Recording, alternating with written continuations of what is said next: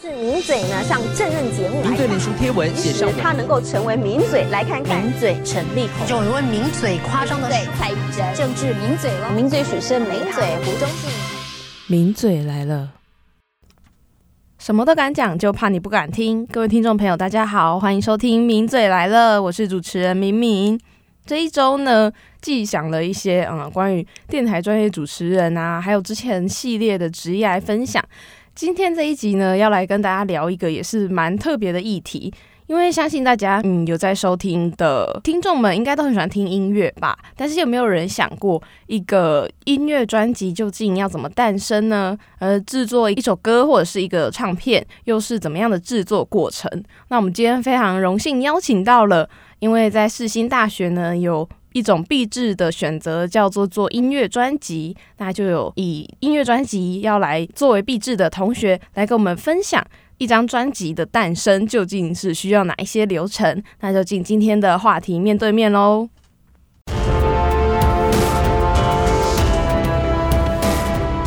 话题面对面，那欢迎来到第一个单元话题面对面，那就邀请我们今天的来宾文豪。Hello，大家好，我是文豪。然后对对然后他，你不要介绍一下你自己？对，呃我想要说一下，就是大大家支持一下我们的专辑，叫做《锦星路四十号》。景星路四十40号号，没错，就是因为他们现在正在毕业制作的过程当中嘛，对，那我就是在做专辑这样。对，那我在里面负责的是就是美术设计，然后还有做词曲，还有主唱的部分。哦，果然是文豪。对，专辑就是什么都要会哎。对，就是我们今天呢就会来听到他很多呃甘苦谈，但是那个甘苦可能就是甘苦苦苦苦苦苦苦苦这样。大家就是慎选要不要做专辑啊？过来人的经验这样。那我想要问一下你，就你自己本身是广电系的同学吗对，？OK，那你当初就是因为我们其实有很多种毕业制作可以选择，那我想要问一下你，你当初怎么会想要做专辑？嗯、等下我想先问一下，我们不是同学吗？Hello，是是没错啊，对对，我们就是啊，但是听众不知道嘛，我们为什么要当听众的面开始吵起来？好，好，就是嗯，那时候一开始想要选做专辑，其实是因为就是大二的时候认识一个，就是我们组那个我非常好的 partner 叫做佩仪。嗯，对，我们那时候其实就是在聊天的过程就发现，我们其实对音乐是很有兴趣的，但是哦就是从唱歌开始，然后我们就会开始就是想象说啊，就是可能去参加比赛啊，或者是属于我们的风格或属于我们的歌会是什么样子。哦，对所以一开始只是喜欢唱歌跟听音乐。对，这是一定的。然后，但是没想到，嗯，做一张专辑不只是会这样，不只是需要这样子。完全就是要一个全才才能做专辑耶。好，我们接下来会慢慢的来问你一下，就是你制作专辑所需要的一些才能，因为相信大家也都很想要知道，就是不要说专辑啦，你做一首歌出来。究竟就是它下面都会有那个名单嘛？什么作词人、作曲人、编曲，然后什么录音、混音、制作什么的，还有各个乐器的乐手。那其实也就由此可知，嗯，要做出一张专辑其实是很复杂的，然后需要很多人工的。那我想要问一下文豪，就你之前本身有学过什么乐器吗？学过的乐器哦，就是嗯，我之前从大概国中的时候，我是看到我们的音乐老师会打爵士鼓，哦就觉得哇超酷，然后就 决定一定要去学。哦，然后所以所以你本身就是是会打鼓的，对我是从国中的时候开始学鼓，然后高中就暂停了一段时间之后，大学又继续学的。哦，因为我会这样问，是因为很多人都会有个想法，就是做专辑一定要会乐器吗？或者是很会唱歌吗？对啊，没有啦，没有，没有啦，开个玩笑，没有。其实，其实每个人，老实说，真的都能够作曲作词。哦，对，你意思是说，就是其实只要他有想法，他可能随便哼一个旋律，也有可能会把它可以变成一个音乐作品这样子。对，其实我觉得创作是一个就是很内心、很自我的东西。就是你常常就是可能在一个情绪，你就是会随便就是哼出一段东西。然后我、嗯我自己的习惯是，我会把这些东西就是录下来，然后就是如果隔天早上在听的时候，它还是能听的，我就会把它记下来。对，哎、我很好奇一点是，因为我有时候也会 也会做一些这种创这种尝试，可是呢，我就会发现，就是你隔天起来，你就会觉得说 这是什么东西，就是嗯。你自可是你自己在那个哼的当下，等于说是很即兴的吧？对，但是你就是之后你是有真的成功的，比如说有一次的经验，然后你真的顺利把它完整发展成一首歌吗？没错，我专辑的两首歌都是这样出来的。哦，就是很需要那个那个当下的一个灵感，就它不一定要是一个马上就很完整的东西，对，可是先有那个想法这样子。对，我觉得都是从一段旋律之后发想整个架构之后再把它完整。我就我的方式都是这样。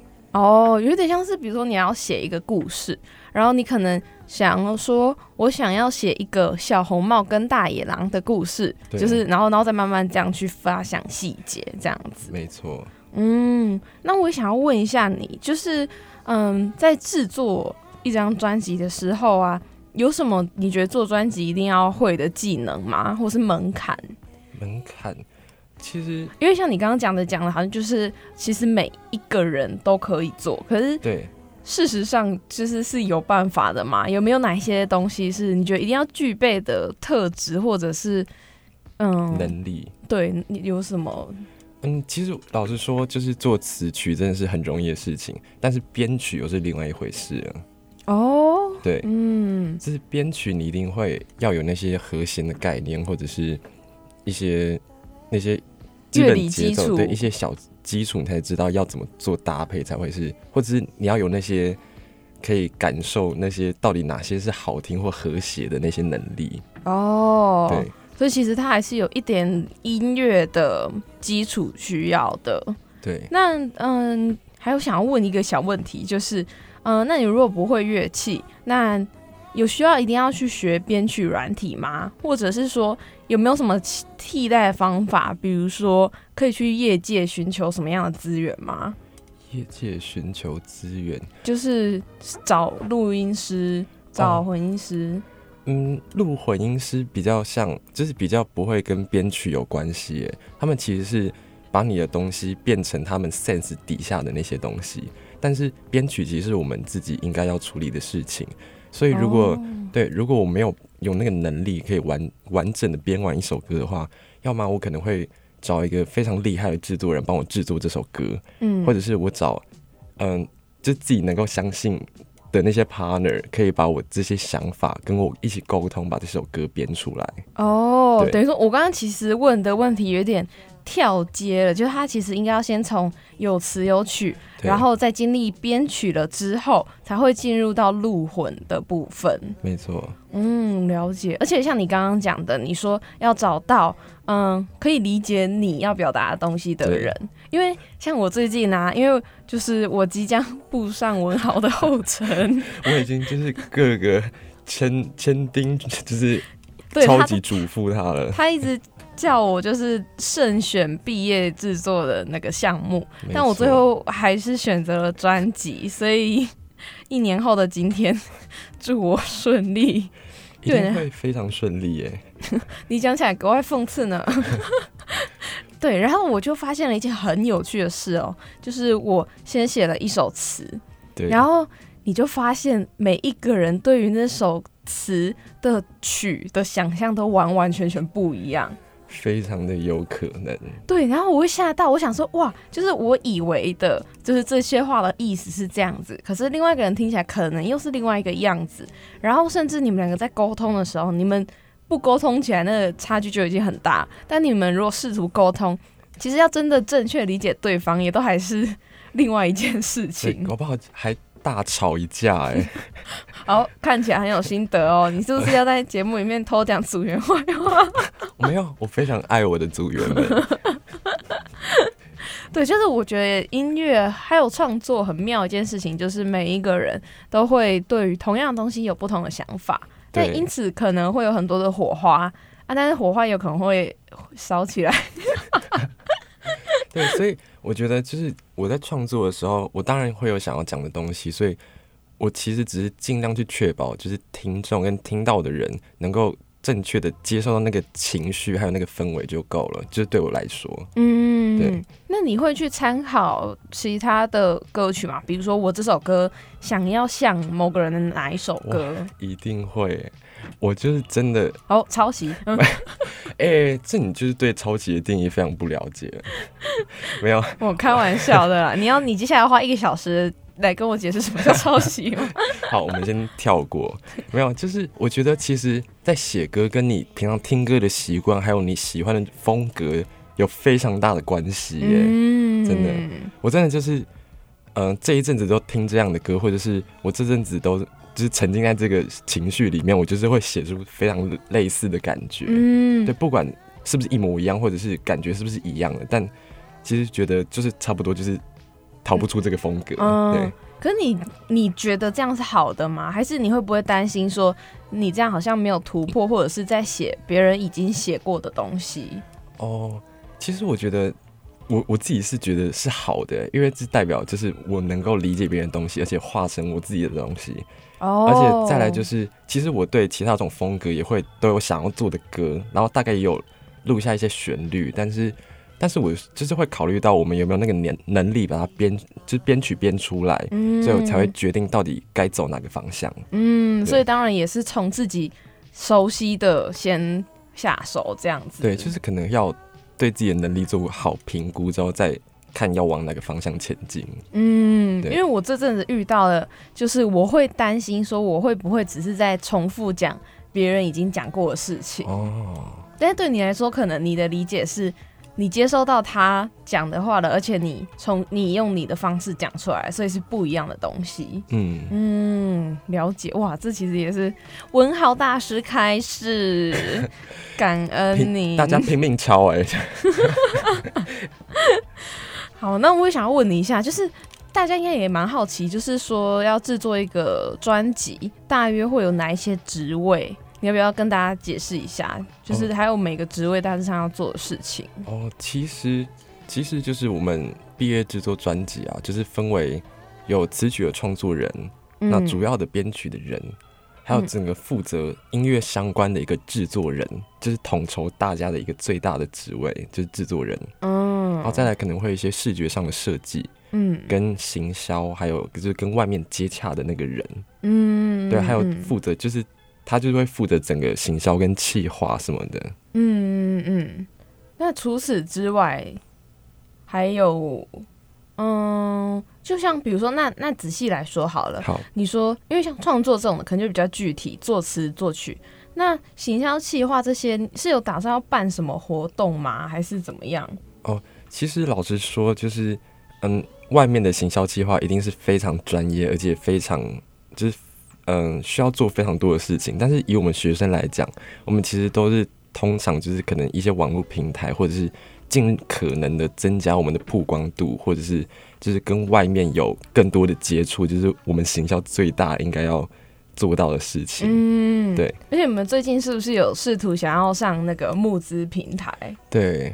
所以，我们就是会想要透过募资来，就是大家一起来支持我们这张专辑，然后同时我们也会在募资平台上面贩售我们的专辑，嗯嗯，或者是相关的周边这样。对，其实我一上网查才发现，有蛮多嗯学生的毕业制作都是透过募资的方式，他们就是也会包括产出周边啊，或者是不管他们的拍的片也好，做的专辑或者是一些。嗯，可以变成实体的东西，就蛮多人会透过募资平台，然后就希望可能有兴趣的人啊，去支持他们，让他们做出专辑之后呢，也可以用实体这样来回馈给大众，这样子。对，就是像很多独立乐团也都会上那些募资平台，然后其实非常多的人都愿意支持他们。嗯，对我也是，嗯，前几天看了那个募资的网站，才发现说，哇，其实很多像嗯。青木原，然后许哲佩，他们竟然也都是就是有用募资这样子的管道的，就还蛮妙。可能一些嗯独立音乐的创作者，他们可能没有一个固定的嗯、来源，就是比如说有唱片公司帮他们制作等等的，或者他们想要拥有更大的创作的自由，他们可能就会透过这种群众募资的方式。我觉得算是现在、呃新的媒体的，就是一种新的宣传方式、啊。对，而且同时也可以达成自己的目标，真的非常好。嗯嗯，那也想要问你，就是除此之外，你在你可能已经面临的困难，或者是说，如果要制作一张专辑，可能会面临的困难有哪一些？要先从创作开始讲起吗？还是好啊，先从创作。哦创作我能想象到的就是我们刚刚讲的嘛，就是每一个人对于同一个东西都有不同的想象嘛。哇，这真的是会闹，就是害死人，就是真的是超可怕。就是你在一首曲写出来的状况下，而且你是有概念的写下去，你是有嗯想法，就是你想要传达的事情，你已经都想完整了。嗯但是每个人接受到的情绪，其实还是会有不一样的地方。嗯对，像是嗯，我在写我这两首歌的时候，我在跟就是啊，这样讲好吗？我在跟吉他手沟通的时候，我真的头非常痛，因为他跟我平常听歌的风格跟习惯其实是差别非常大的。嗯。对，他是比较 rock，然后嗯比较可能稍微抬一点，就是他可能嗯。就是比较 hard rock，可是我的歌的风格完全不是走那个地，就是那个风格的。哦。所以他擅长的东西跟我喜欢还有理解的东西是不太一样的，嗯。所以他在他在跟我沟通做编曲这件事的时候，就我们会常常有很大的分歧，或者是他完全听不懂我在讲什么那种感觉。嗯，对，这就像是一个可能习惯听很抒情的歌的人，然后你突然跟他沟通说，我这首歌想要用死腔摇滚，然后这样啊大吼，他可能就是会完全没有办法理解，或者是做不出那样的东西。没错，所以其实，哎、我觉得人跟人之间的那个沟通也是很妙的，就是我觉得每个人都是独立的个体，然后你就算要试图理解，好像也都只能够尽量去理解，而没而没能够完完全全的理真的就是解。尽尽可能去理解。嗯，那除此之外呢，就是就创作本身之外，哎、或许是或你们有没有想过，你可能在创作上，你就丢给他很多类似的音乐啊，然后跟他说，我就是想要这样子的风格。有，其实我有想过，就是有点像我们其实一开始都会有那种 reference，嗯。但是其实对我们这团来说，那些 reference 主要大部分都会是嗯那种音色的取向，或者是整个嗯架构的感觉，就是我们会参考它整首歌架构，如果是好的，我们就把它学起来，嗯。或者是它的音色是我非常就非常重，我非常想要这个音色，非常适合我，我就会跟乐手们沟通说。我想要这个音色，就是看他能不能做到，或是能做到什么地步。嗯对嗯所以，可是其实顶多就是可能氛围跟情绪跟那些 reference 很类似，但他们也没有办法说我就是编一模一样的东西给你，或者是嗯对嗯对，就是跟可能每一个人的期望跟嗯、就是两两个人之间对于同一件事情的想法，其实可以分歧到很大。就是超级大。对我其实前一阵子我完全没有想过这件事，像我那时候丢出了那个词之后，我就觉得那个风格很强烈，嗯，我甚至我我不知道它的曲会长怎样，可是我已经可以想象得到大约是怎样的感觉了。对，对，然后可是当嗯、呃听到另外一个组员他的想象之后，我就你就会觉得说，哇哦，就是原来。嗯，这也是算蛮妙的。原来大家超不懂你耶，这样。对，世界上没有人懂你，可以突然间负能量起来，是在。好，除了就是音乐上面之外，那你们还有没有其他在币制上面遇到的困难？可能行销啊，或者是推广不出去啊什么的。真正的困难要来了。没有，就是因为其实我们是非常可怕的状态开始了我们这一张专辑。老实说，我觉得就是在做一张专辑的时候，你应该要对它的一切流程要非常有概念，才可以开始下去做这些事情。嗯但是我们其实是没有任何资源，就是我们学生如果没有跟其他人就是透过聊天理解或接触那些学长姐，嗯，我们根本，根本就完全不知道，就是我们到底从何开始。哦就听到“行销”两个字会完全放空的。对 就是完全不知道一张专辑要怎么做成，跟需要什么人、什么条件。天们哪，哇，你很你很敢呢、我们真的是一开始连那种录音混音的那些概念都没有，就开始了、哇，超可怕嗯，你真的是。那那你们现在还好吗？就是大家还活着吗？有，我们渐渐看到那个终点，就是在那里等着我走过去你是你是，说生命的终点吗？可能不是必志先来，就是有点、有点、有点下面，就是有点在往下走的感觉。人生的终点。没有错，没有，就是嗯，我们会觉得在知道这些东西之后，再开始才会一切都会比较顺，或者是我才比较明确的知道我应该要现在这个时间点，我应该要做什么事情。嗯，对才有头绪啊。像是我们，而且我们非常，我们组内非常可怕，就是我们没有一个负责音乐之外的那个负责人，所以我们是把东西都分下去给大家做的。哦，等于说是你可能你负责创作之余，你还要兼顾其他的事情。没错，哇哦！因为对我真的是很感谢文豪，文豪真的是一个活生生血淋淋的例子，我都觉得我现在就是踩到踩踏在他的尸体上面走路，因为他们就是太多各种来不及，跟各种因为没有事先的规划。其实我觉得这跟可能一开始的事前作业也有关啦。对，对，然后导致我现在就是很紧张，然后就很很早就在拟定各种，然后也是职位分配上，我觉得也很重要，就是很需要让那些会创作的人专注在创作上，对然后你帮他打理其他的杂事。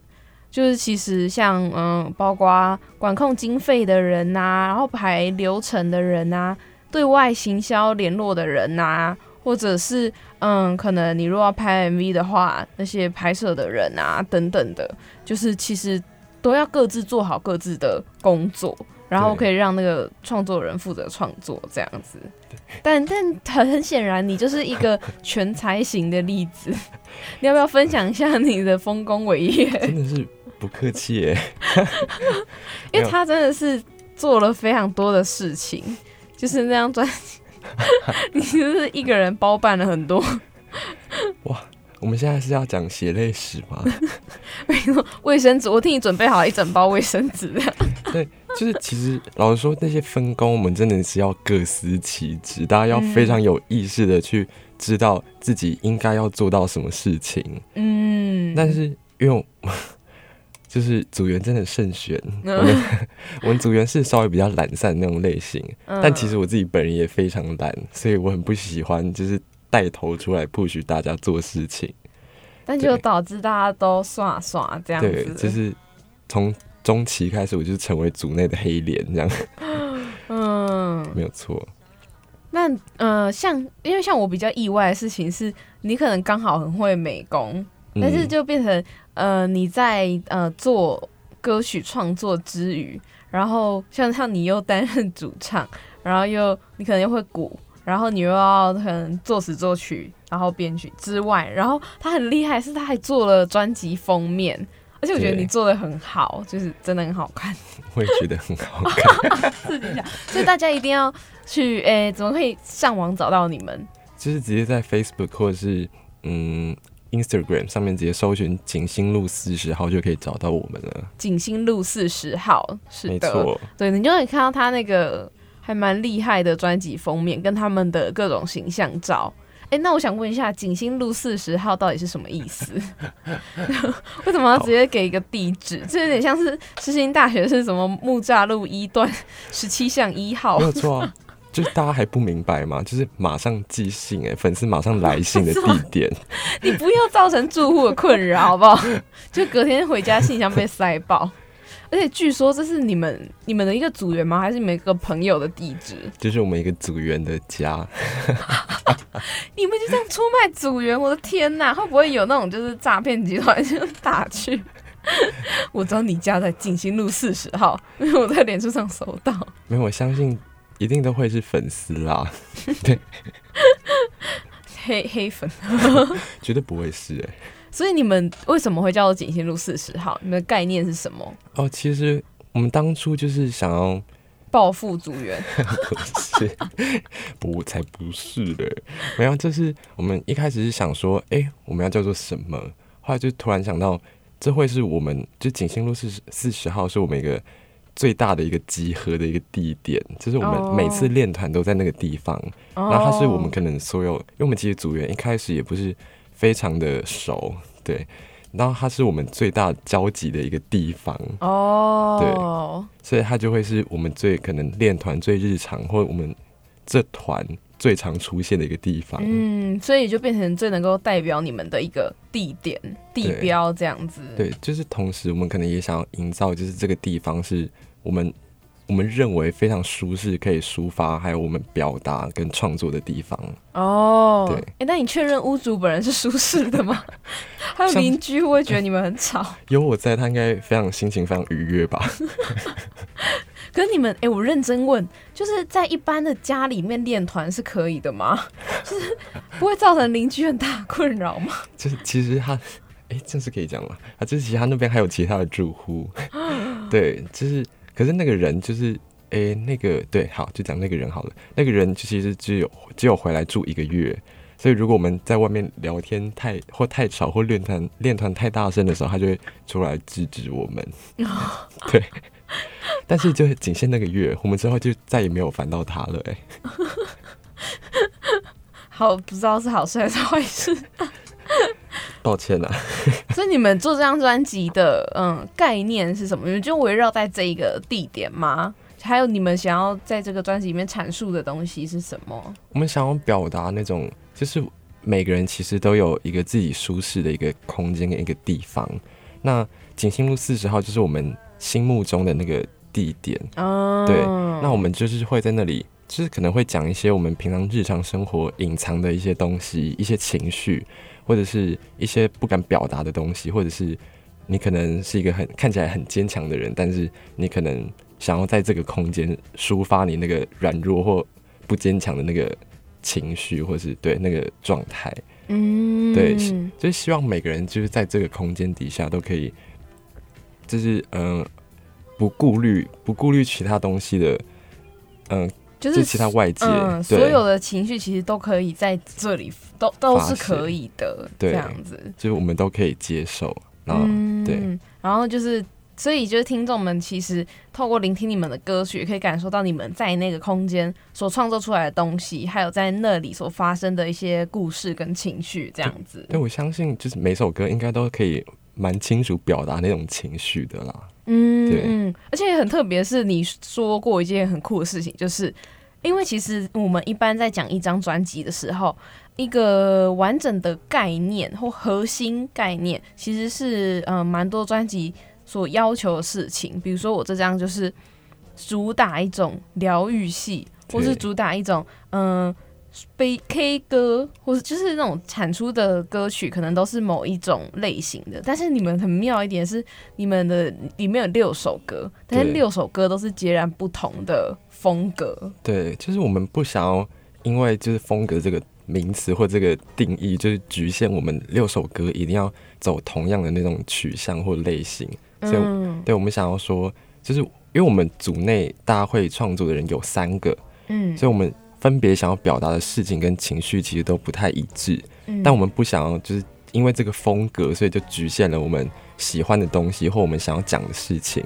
嗯对，所以我们就是可以接完全接受，就是完全不一样风格的歌曲，就是在我们同一张专辑里面。嗯，所以也就有可能你会在这张专辑里面听到各式各样的情绪跟各式各样各样的曲风，但是也恰好呼应了你说的，就是在这个地方，反正什么都可以，也可能会发生这对样子。没错，OK，我我真的觉得我帮你介绍的非常好哎、其实这就是我心里本来应该差点就差下一秒就会讲出来的话，这样哦，是哦，不好意思，只是我抢了你的话，这样。没有错、欸。你是文豪，对，大文豪。没错好的，非常感谢文豪，就是替我们分享了他们呃在壁纸上面，还有讲他们这个景星路四十号的嗯这个心路历程。那接下来的单元呢，就是会来讲一些专辑的制作流程，因为其实像大多数人。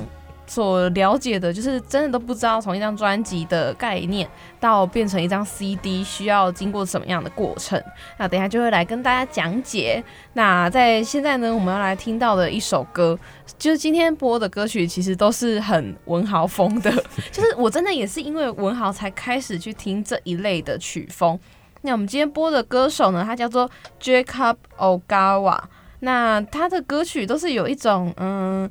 有点颓废、懒懒的，然后我都会称之为浴室风，因为就是很像，很像在浴室里面呢喃，然后有很多回音的那种感觉，然后有点桑桑松松的，然后迷迷茫茫的，对，但是我觉得很舒服啦。那大家如果觉得刚刚的呃描述太抽象的话，就来听到他的一首歌，然后自己来体验一下风格，跟他所要营造这种氛围。那接下来就来听到 Jacob。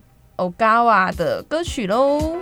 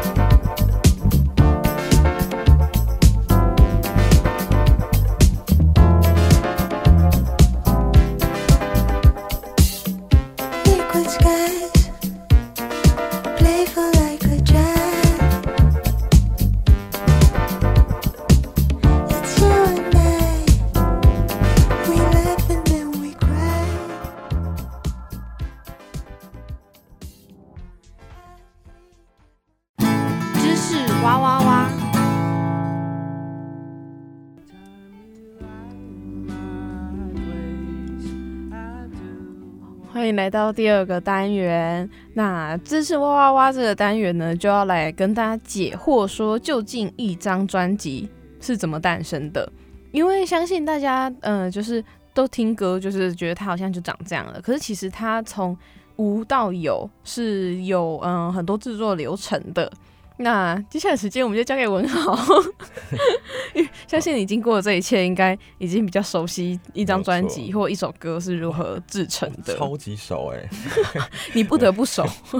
没有，就是首先我们会有一个就是歌手，就会有一个歌手这样的存在嘛，所以我们需要培养这个歌手。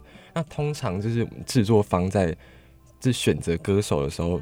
通常会选择点会是就是歌手的特色跟音色会是主要的选项，嗯，就还有到底能不能打动听众们，嗯，就是可能要有个人特色非常强烈，可能像卢广仲这样这种人，就是会是他们要的那种人。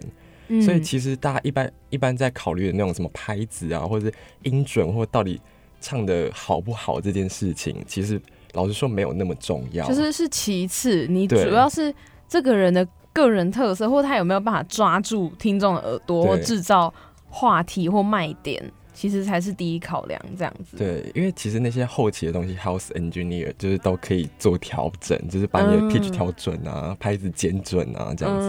对，嗯，了解。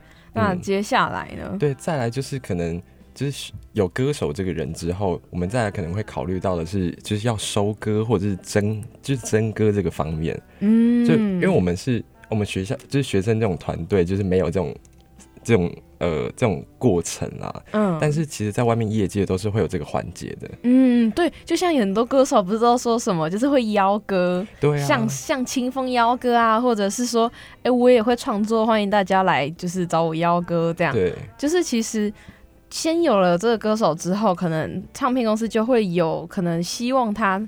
走的风格吧，或者是这张专辑想要做的风格。对，他们会从就是制作制作方开始先决定他们整个专辑的概念还有走向之后，开始细部去讨论每个歌曲要是什么样子的感觉。哦，然后之后可能找到了那个 reference 或者是想要的那个感觉之后，就是发上去让大家开始投歌，嗯然后他们就会开始一个一个听，就是每个都听这样子。嗯然后搞不好你可能就之前嗯、呃听过，就是以我理解，可能搞不好你这首歌的前十秒没有抓到他的耳朵，他就会把你这首歌淘汰。哦，对，所以通常都会有这个环节，然后之后他们选择完，就是哎、诶这首可能很适合这个歌手，之后才把这首歌让这个歌手开始跟那个创，就是创作这首这首歌词曲创作人开始沟通，然后他们们就会达成一个共识，就会交流说哦，我其实想要表达的是什么，然后让那个歌手也能够诠释出那个原本创作者想要表达的。对。但其实老实说，老实说，就制作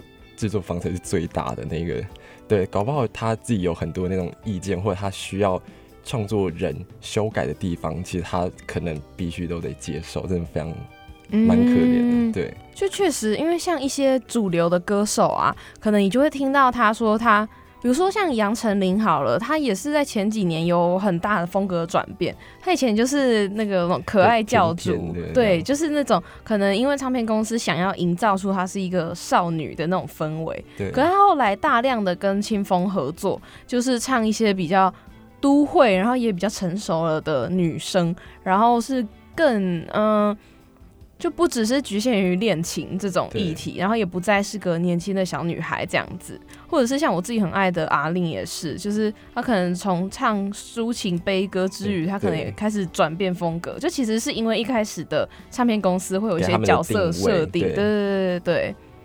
然后也因此会有一些歌曲啊，就像文豪刚刚讲的，因为可能他们要听很多歌，所以如果你这首歌可能前面他们听没 feel 就把你刷掉，所以也因此会有很多嗯歌曲是，比如说像蔡健雅，她很会创作，她可能有一首歌，她原本是要写给谁的，然后结果那个人后来没有用，她就自己拿来唱，然后就爆红之类的，或者是换拿去给谁唱，然后结果就意外红起来这样子，对，就是会有这样的情况发生。但也很可能就是很多很有才华的创作人，就因为这个淘汰的过程就被埋没了。嗯，对，对有可能很多好歌就因此错过，或者是那首歌可能没有那么适合那一个人或那一个角色设定吧。真的创作人非常辛苦，而且钱真的拿超少的哎，真的超级少。嗯，对，就是音乐创作这条路，我觉得很需要机运，然后嗯，再加上现在市场又蛮饱和的，就是一直被一些就是大家知道就是那几个，嗯所以就是啊，大家真的是要实际去支持一些正版的音乐创作。对，对好，那回到刚刚的正题，就是制作流程这件事情。到邀歌阶段，好，现在歌如果收的差不多了，对，在我们可能就会开始做编曲的工作。那嗯通常、通常我们编曲在外面业界都是收到这首歌之后，他们会找一个非常适合这个类型的制作人帮我们制作这首歌。哦，对。但是可能就是像我们这种学生，就是比较比较没有这么全才、这么厉害的人，所以我们会是以那种团体一起沟通、一起做编曲的这件事情。嗯，对。嗯。不过也是有有一些那种可能一个制作人包办整张专辑的，对，那他可能就是那一张专辑很有很强烈的风格导向吧，对，就是都交给那一个人，或者是嗯、呃可能每一首歌都是由不同制作人制作。那就像文豪讲的，可能因为那一首歌，嗯，每一个人都有自己是专业的曲风吧，可能就是把每一首歌都交给嗯、擅长这个曲风的制作人来做这样子。对嗯，了解。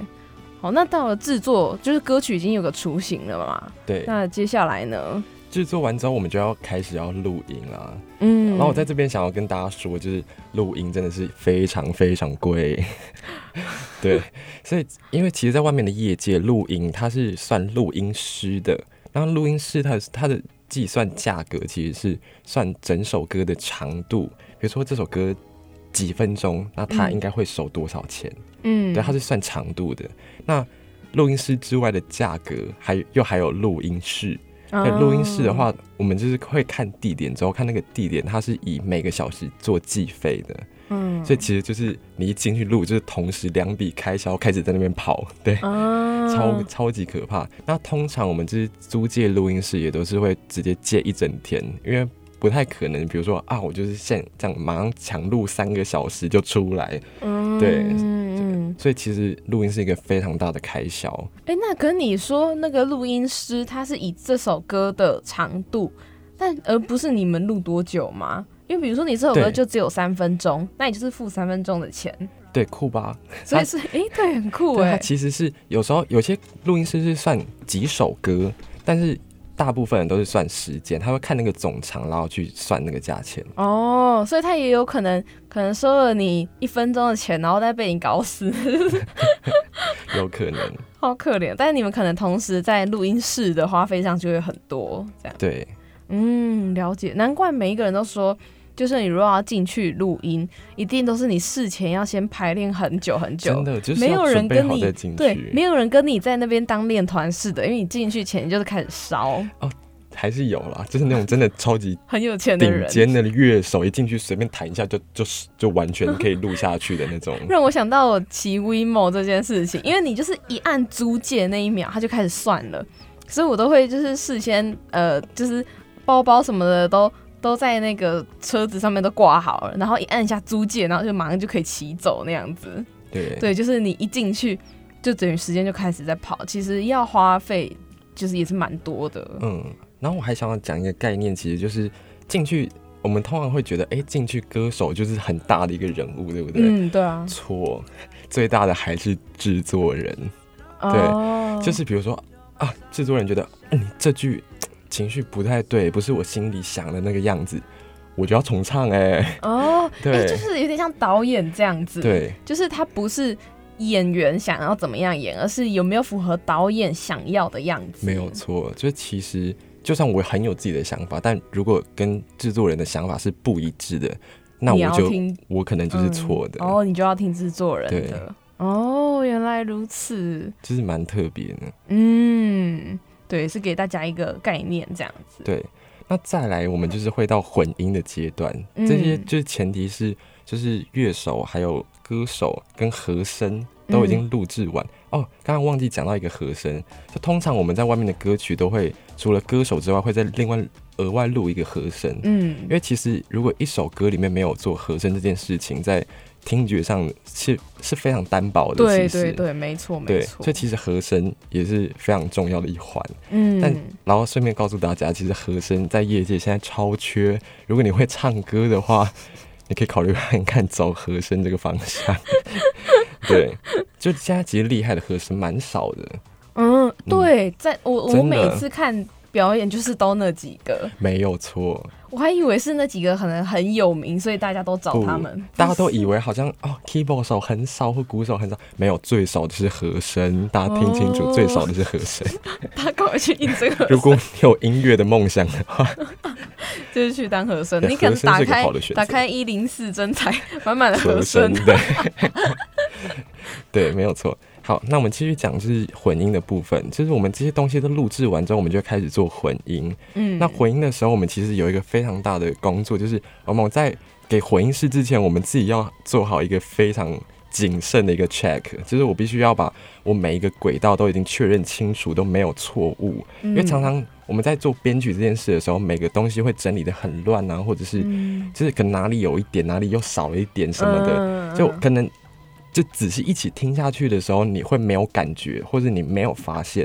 所以我们在通常在做混音的，就是在过过档案的时候，我会我们就会一轨一轨去确认那个乐器或那个歌手有没有任何的状况。那有的话，那些都是在录音的时候就要排除，或者是就我应该要修剪掉了。嗯，等于说你要给混音师的时候，已经已经要是百分之百确保那些都是没有问题的东西不然了。混音师可能会给你白眼的。对，就是我们通常哦，我其实，在做专辑之前，我也没有这个概念。所以我们在交给混音师的东西叫做一个 package，但我们的东西会把它确定就是每个档案都是齐头的，嗯。就是我不我不能让混音师在那边一个一个拉来拉去，嗯对，所以我必嗯。须确定我的东西是齐头的，而且每一个轨道都是声音非常完整。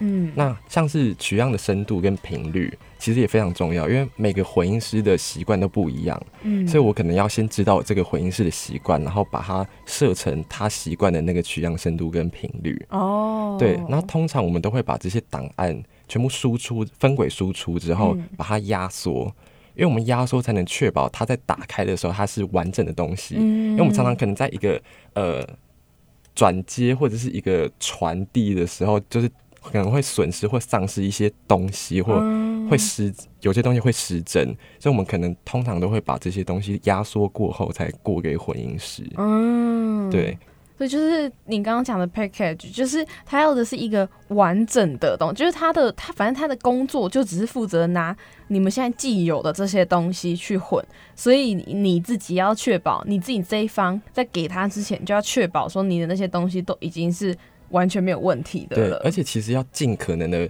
离我最后的目标是很相似的，会是最好。嗯对嗯就解可能他后置的空间如果一开始就没有这么大的话，那我一开始他可能也做不出什么花样，或者他也没有什么变动的空间。对，嗯嗯但其实混音真的是一个非常神奇的工作，就是通常一般的混音是做，就是最少最少也要做两天，但是就是他在做这些效果或者 EQ 或者 balance 这些，跟制作人还有我们这些作曲者讨论过后，他搞不好会完全变成另外一样东西，就是你可能会跟你原本想象会是两完全的颠覆，嗯但未必是不好的，嗯但也有可能会超级不好，对。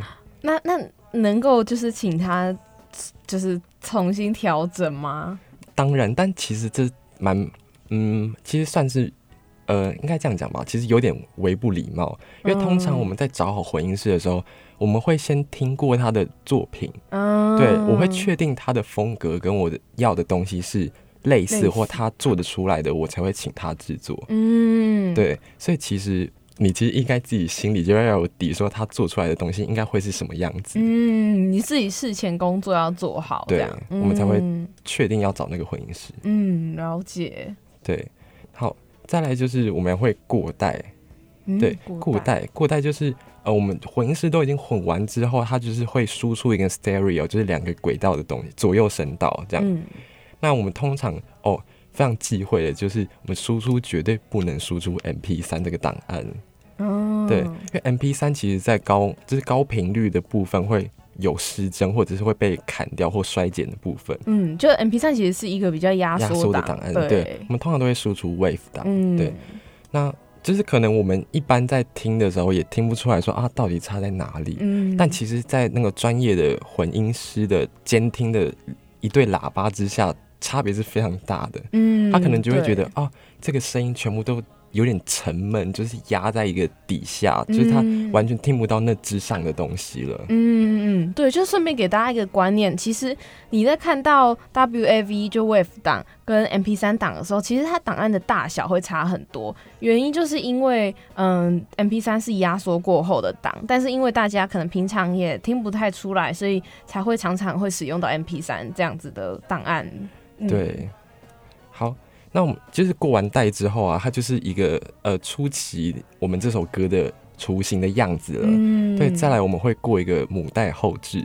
母带后置它就是呃它的概念是有点像，比如说我这张专辑有六首歌，嗯。那我这就是透过 mastering，就是母带后置这个技术，那我们会 balance 这六首歌的感觉，还有就是把整个有一点统一的感觉，然后放进这整张专辑，不会让大家觉得说，哎、就是完全两首歌听起来就是落差有点大到夸张的那种感觉。嗯对，就是虽然说六首歌你想要表达不一样，可是总不能够很跳痛这样子。，对，给我的感觉有点像是电影里面的后期调色，就是让它变成有一个一致的大概的那个样的氛围。对，那通常 mastering 啊，就是我们其实台湾在前几年都没有这项技术，对，所以我们常常很多那种台湾可能很顶尖或者是一些独立团，很常常会把 mastering 这项工作送去国外制作。嗯，对，那就其实都很靠 engineer 的 sense。嗯对老实说，就是他可能就是直接回来变惊喜包、哎，就是 对，就是原本就再烂的东西送过去，搞不好 in mastering 哇回来整个高级到不行、哎。哦，对，就是其实他是很靠个人，就是他，嗯、e n g i n e e r 对他的这六首歌的想象，或者是对这整张专辑的想象。嗯嗯嗯，对，那其实，嗯，这个环节真的是蛮有趣，就是可能，呃，像我，我其实也蛮，就是期待我们 mastering 这个环节，就是因为我们 demo 就是可能已经想不到更好的东西了，嗯就是我们混音师可能呃也是大概 get 到我们的概念，但是我没有在，我们其实有在考虑要送国外 mastering，可是啊。超级贵，哦，一定的啊，就是可能你们的歌曲，因为就像你刚刚讲的，好像每一个环节都需要经历，嗯，那一个经手的那一个人的想法，对，就是都有可能会改变这首歌的走向，所以就算到了 mastering，也还是有可能会，嗯，会调整，可能更接近你们想要的，或者甚至可能有可能更远离你们想要的，嗯，都是有错。。然后我也想跟大家分享，就是嗯，我就是在做专辑之后才发现，就是听歌其实是一个很大的学问呢。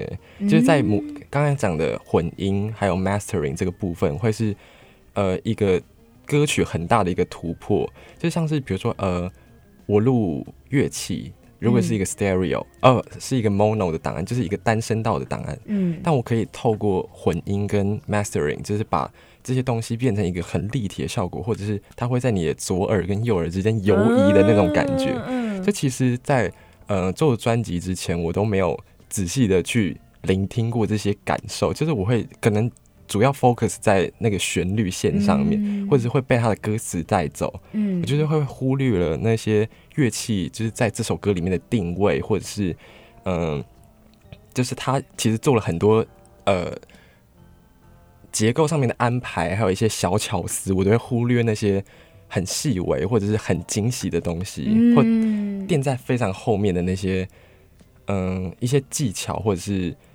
对，就那些比较是画龙点睛的东西，可是其实就恰恰是因为这些东西都很小，很容易被忽忽略，可就是很像贝斯这种存在。对。就贝斯说，人家都说去上厕所也不会有人发现，可是，一旦少了它，你就会发现有哪里不一样了。对，其实对。对，大家就是在听歌的时候，就是可以，嗯、就是注意注意听听看，它其实后面藏了很多很多细节，嗯，真的，就会让一首歌变立体，其实是需要很多层的铺垫的。就大家在听的同时，也可以就是去感受一下它的那些小巧思。嗯好的，那以上就是差不多制作流程就是这个样子。对，就是歌曲制作流程是这样。那但是其实还有其他那种形象或者是一些宣传的东西，就会是很像另外一个世另外对对界。没有错对对，但很感谢你今天就是替我们上了一课，就其实大家都不太知道，像你刚刚讲的什么什么过过带，对，然后还有什么 mastering 这些的，就其实一首歌的完成很需要每一个环节的人都知道你想要表达的是什么，然后并且能够嗯，可能激荡出一些不同的想法，或者是渐渐趋于统一，就是很更接近你的想法，或搞不好你在其中发现说，哎、其实他的意见搞搞不好比你的更好，对。就是这这歌曲未来会走往哪里，其实也是蛮不知道，但是也因此就是很好玩，真的超级好玩。大家就期待你明年的专辑。对我自己是还好啦。好的，那最后一个单元呢？因为嗯、呃我很好喜欢的曲风，其实很少在我们的嗯，不管不要说是我的节目啦，就连一般的电台都很少听到。所以呢，他今天就是准备了一些歌曲，就是要来介绍给大家，就是来听听看所谓的文豪风的歌曲。反正进最后一个单元，名嘴点播啦。名嘴点播，欢迎回到第三个单元名嘴点播。那这个单元呢，就是要来呃聊一些，因为其实很少人看会在主流的电台听到一些比较嗯回音比较重，然后有点像是醉茫茫的，然后比较放松一点的这种独立独立风格的歌曲，所以今天文豪就要来推荐一下，就是他喜欢的一些爱团这样子。对，那首先我们听到这首歌叫做《Hold It Together》，那他是就是来自一个美国洛杉矶的独立乐团，嗯。我超爱这个主唱，她长得很漂亮，没有人要你趁机告白。她她是这团叫做 The Marias，那嗯主唱是西班牙人，嗯，就大家应该有听到，就是你有觉得这首就是他们氛围其实是有种甜甜、有点性感的那种感觉吗？嗯嗯嗯，对，，因为他们其实原本主要成员是一个鼓手叫做 Josh，嗯然后还有这个主唱 Maria，然后他们原本只是共事上的关系，对，然后就是 Josh 就很喜欢这个 Maria 的声音，所以他们就是后来就在一起了。对，那所以他们其实后面大部分的创作都是在就是他在他们的房间内一起完成的。哦，对，就是可能可能就是在一个夜晚，他们就是在床上，就是可能写歌，对写歌对 对写盖棉被写歌，对，然后所以他们的歌都是这种比较慵懒，然后带点迷幻这种那种 lounge，、对对，我就是要讲迷幻啦，就是你你很喜欢听的都是很就是比较迷幻的，我觉得很很适合大家在可能一些深夜啊，或者是下午要放松的时候，就很 chill 的歌。为。什么不是就是睡前呢、没有没有要这首歌，睡觉是？这个我们适合在床上写歌 没有错。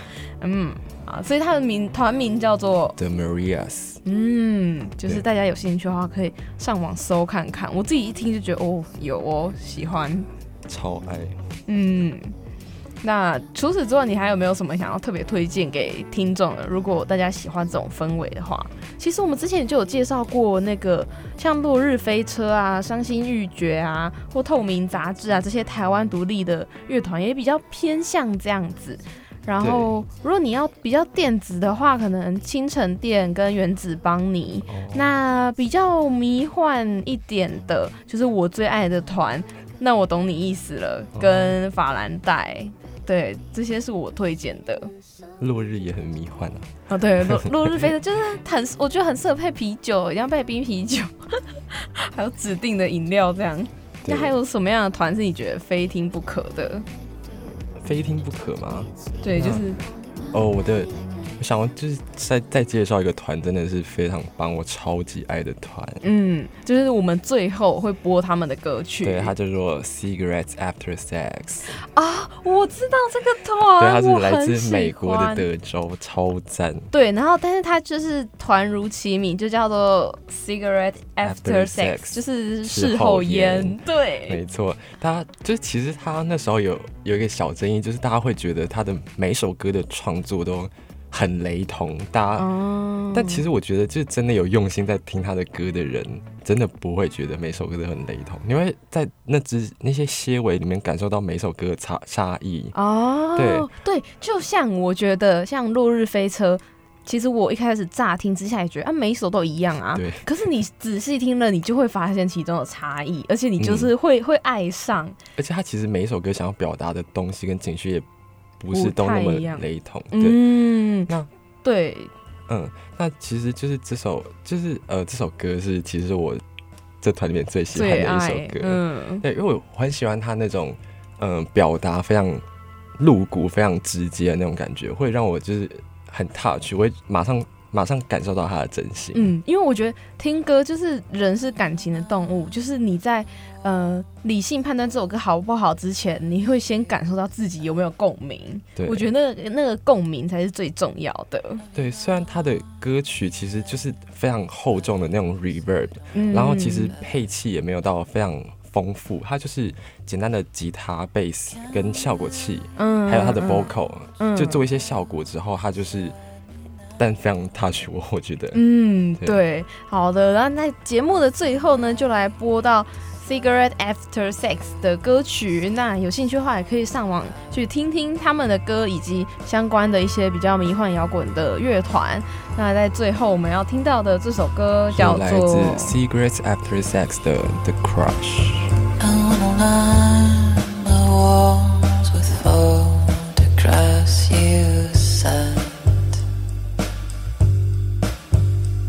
In